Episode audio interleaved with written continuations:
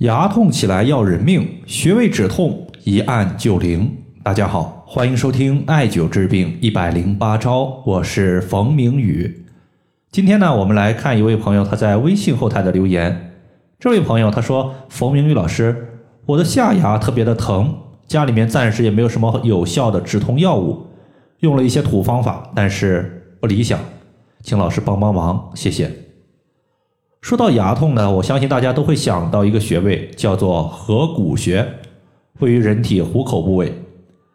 在中医四种学科之中，记载有这样一句话，叫做“面口合谷收”，意思是当人体面部和口腔出现病症的时候，我们用点按、针灸、艾灸刺激合谷穴，可以有效的缓解病症的疼痛情况。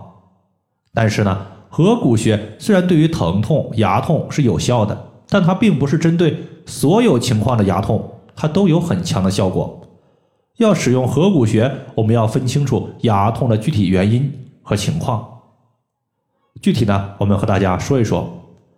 首先，中医认为经络所过，主治所及，而合谷穴它归属于大肠经。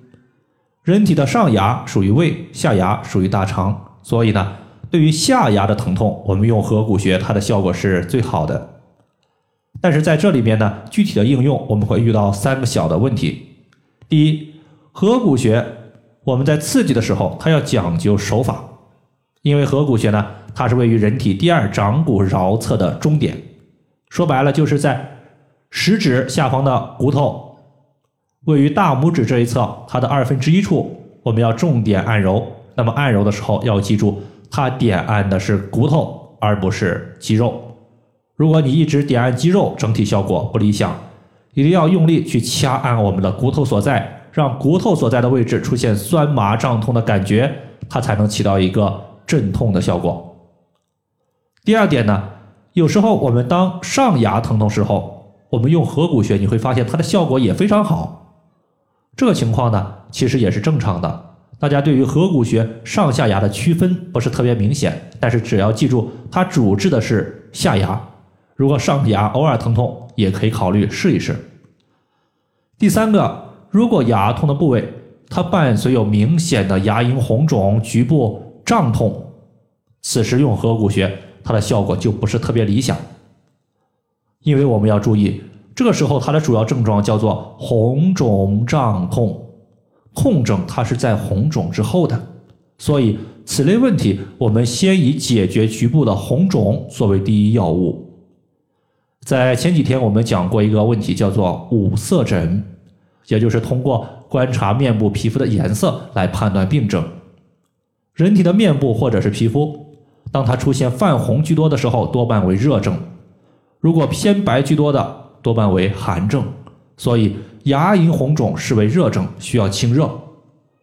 中医清热之中，以点刺放血的效果最佳。所以呢，在这里我推荐大家可以考虑。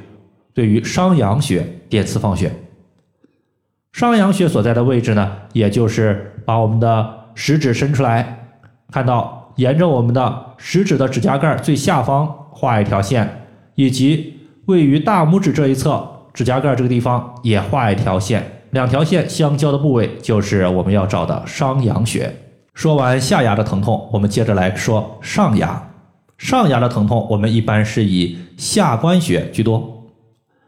下关穴呢，它的所在的位置就是当我们闭口的时候，闭着嘴巴，然后把食指和中指并拢，食指贴于我们的耳垂旁边，中指的指腹所对的位置就是下关穴。下关穴呢是在我们人体的面部，当你上牙疼痛的时候，重点点按它就有效。除了上牙和下牙的一个疼痛区分之外，实际上呢，在中老年群体之中，还有一种非常特殊的牙痛情况，就是这些人群呢，他并没有吃什么上火的食物，但是就是一吃饭，感觉牙齿隐隐作痛，疼痛的情况连绵不绝，经常出现。这情况呢，往往和肾亏有关系。这里面我们会用到另外一个补肾的穴位，叫做然谷穴。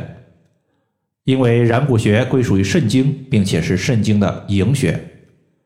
营穴它的主要作用就是清降本经络的一个火气，而肾火一般属于是肾阴亏虚所导致的，所以用然谷穴滋阴降火。这个穴位的位置呢，首先我们先从足内踝尖儿，也就是足内踝的最高点往前，大概前下方两厘米左右，你能摸到一个高骨。